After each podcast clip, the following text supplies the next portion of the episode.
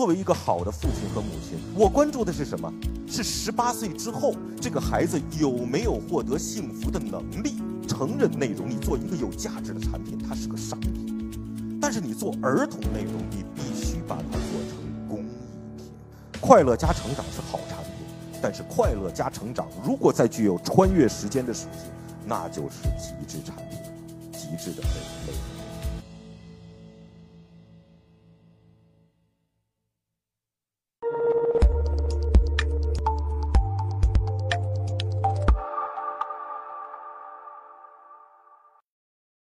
大家下午好，我今天的题目是极致产品就是长期主义产品，但之前我想给长期主义定个义。这个故事要从一九一八一九六零年说起。现在我们知道心理学上有这么一个词叫做延时满足，那这个词是从哪儿来的？是斯坦福大学一九六零年做的一个长达二三十年的实验。当时一个叫米歇尔的教授，找了几百个幼儿园的孩子，每一个人把他们领进一个空旷的房间，每一个孩子面前放着一粒棉花糖，并且告诉这个孩子：“我现在出去，等我回来的时候，如果这颗糖你还没有吃，我就给你两颗糖。”太煎熬了，是吧？但凡有孩子的人，我们都知道，对于孩子来说，在这个房间没有任何刺激的情况下，一粒棉花糖的诱惑有多大？于是，这几百个孩子就分成了两种，一种没等人来就吃掉了。这种孩子有一个非常普遍的状态，就是在等待的这个过程当中，第一，等待的时间极短；第二，在这个等待的时间里边，他是抓耳挠腮。无处安放啊，基本上是这样一种状态。然后还有一部分的孩子，当然是等到了第二颗棉花糖，这就叫延时满足。这个实验没有结束，真正发布这个实验报告的时候是一九八零年。这些孩子都大了啊，等着这些孩子进入了高中，进入了大学，你会发现。后者等到第二块棉花糖的孩子，他们的平均分数高于之前那一波孩子二百一十分。两种人生，在童年时代就已经确定了。我们回到创业者的心态，那个孩子是某一家公司的 CEO，那颗棉花糖就是他的股价。他作何选择？他的心情会不会因为这个股价的波动而波动，做出短期判断以及短期抉择呢？大多数人是会的。所以，一家伟大的企业，它的领头人很少是职业经理人。为什么？因为衡量一个职业经理人的标准，其实就是短期价值。尽管现在很多爸妈是用职业经理人的方式对待自己的孩子啊，作为一个好的父亲和母亲，我养一个孩子，我关注他每一次考试的成绩吗？我关注的是什么？是十八岁之后这个孩子有没有获得幸福的能力？如果我是一家企业的创始人，那我关注的是什么呢？我关注的是若干年以后这家企业还能不能健康，能不能产生社会价值，实现我们这一群人的职业理想和人生使命。好，说到下一个话题，极致产品在我看来就是长期主义产品。那我们先说说什么是极致产品。我是做儿童内容的，所以在我的呃心目当中，内容大概只分成两类啊。一个是儿童内容，一个是成人内容。那极致是不一样的。成人内容，我是告诉你现在怎么办呢？我要是想挣到您的钱，把我的好产品卖给您，我就要做到两件事，至少其一。第一，我要提升你的某种能力；第二，也许能力未必提升，但是我缓解了你的某种焦虑，我就有价值。劣势是什么？变化太快了。也许自己又迭代了，又有很多新的认知和新的探索。成人内容是不负责正确的，甚至不负责价值观的正确。成人内容只负责多元，因为你们都是成人，你们自己判断。儿童内容正相反，我们跟孩子讲的其实不是现在咱怎么办呢，而是这辈子咱怎么活呀，对不对？当你找到了一种最佳的表达方式，你的保鲜的时间更长，价值就不会衰减。但是找到好的表达方式容易吗？不容易，这也是他的劣势。因为孩子是天生的艺术鉴赏者，当他接受到你的产品、你的内容的时候，感受到任何不适，转头就走，不会给你第二次机会。你说凯叔讲故事好听是什么好听？是这个人的声音好听吗？是，也不是，是这个人讲的故事的文本写的好吗？是，也不是，是这个故事的音乐作曲。或者选曲非常棒，是他的音效非常好，是绘画很极致，是在 App 里边的体验特别懂孩子，是吗？没有一点是，但是把它们加在一起是，但不是罗列。一个产品如果做得好，实际上是关系的调和。做儿童内容跟成人内容特别大的不一样，就是成人内容你做一个有价值的产品，它是个商品；但是你做儿童内容，对不起，你必须把它做成工艺品，不然的话，孩子转身就走。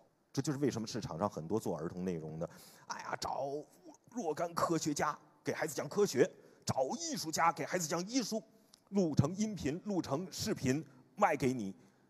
那都是卖家长的，因为你焦虑，你会发现你买过一次之后就没有第二次，为什么呢？为什么复购率这么低呢？是因为孩子不喜欢啊。所以像我们做产品就做这三件事儿，就是一定要让孩子喜欢，一定要让孩子听得懂，这也是我们这家公司的第一性原理。不管是父母，不管是。作为一个儿童教育工作者，你自己的使命，你都要让孩子在你的产品当中得到成长，这才不辜负他的时间。第二个关键词，我们自己的极致产品啊，叫成长。你的产品是不是在产品里边搭建了一个认知阶梯啊？你拿《楷书西游记》说，什么时候加入成语？当孩子已经开始喜欢你的内容之后，什么时候加入大量的成语？什么成语要解释它的典故意义？什么成语从字面上让孩子大概能够猜到，让他去猜？什么时候加入唐诗？什么唐诗从楷书嘴里说出来要去解释，要去渲染？要是从人物嘴里说出来，让孩子就去体味它的意境啊！价值观如何去改造？快乐、成长、穿越，穿越的是什么？穿越的是时间。一个产品你能不能卖二十年，能不能卖三十年？那你就要看，二十年后、三十年之后，你的产品带给用户的快乐价值和成长价值还有哪些？快乐加成长是好产品，但是快乐加成长如果再具有穿越时间的属性，那就是极致产品，极致的儿童内容。我去年主持了一个节目叫《身临其境》，我不知道现场有谁看过啊？啊，这个节目在在去年是连十二期一季，连续十一期是全国收视冠军。发现做产品的人是一样的，都是找一堆牛逼人、最专业的人，用时间把对手耗死。你这身临其境一期节目播出九十分钟，我站到台，从我上台到我下台，整个录制多长时间？十几个小时每一期。最后一集节目录了二十三个小时，连厕所都没上，为什么呢？木有，顺着汗都出去了，就是又花了这么大量的时间，一群最专业的人，那么多的戏骨一点磨，最后打造出这么一个产品来。最近我们上一个教孩子诗词的产品，叫《诗词来了》，这是我们打磨了两年的产品。孩子为什么得学诗词呢？是因为几千年来我们和古人都是人，我们和他们相比，传达每一种情感，用最恰切的语言表达的时候，他已经给了你最佳表达方式。而这是古诗千年存在的价值，我们表达共同的感情和场景。你比如说，我看到落日余晖，一只大鸟从眼前飞过，我一定不说哇，真美。我们首先想到的是哪句诗啊？落霞与孤鹜齐飞，秋水共长天一色。你比比如说，我我找不着我那个他，但是找来找去，找来找去，我突然发现他就在我的身边。那哪句诗啊？众里寻他千百度，蓦然回首，那人却在灯火阑珊处。绝对不是呀，死鬼，你咋才来？做完了上线吗？不能上线。又开始有新的想法了，为什么呢？哎，这个，这个，这孩子爱上这首诗，不意味着他记住了这首诗。我们多多少少还是有些功利的嘛，对吧？怎么能让他记住这首诗？于是给每一首诗一百五十首古诗写了一百五十首歌。用咒语的方式唱的方，基本上一遍就全记住，全会背了。后来突然有人又说不对，还不够，为什么呢？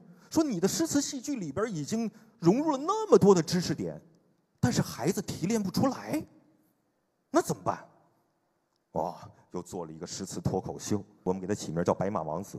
每天这白马王子跟大家讲一段脱口秀，用特别有意思的方式、爆笑的方式讲给孩子听。上线，后来说还不行。为啥？咱缺了最后一环，考试。咱怎么考试？我说考试孩子不快乐呀，能不能用快乐的方式考试？这才有了诗词冒险岛，每一次通过闯关的方式去验证之前的知识点的提取是不是完全记住了，然后再用游戏的方式帮助孩子去复习。两年时间，一个产品才打造好，最近才上线。最后，咱们听一首歌啊。呃，朝辞白帝彩云间。朝辞白帝彩云间，千里江陵一日还。两岸猿声啼不住，轻舟已过万重山。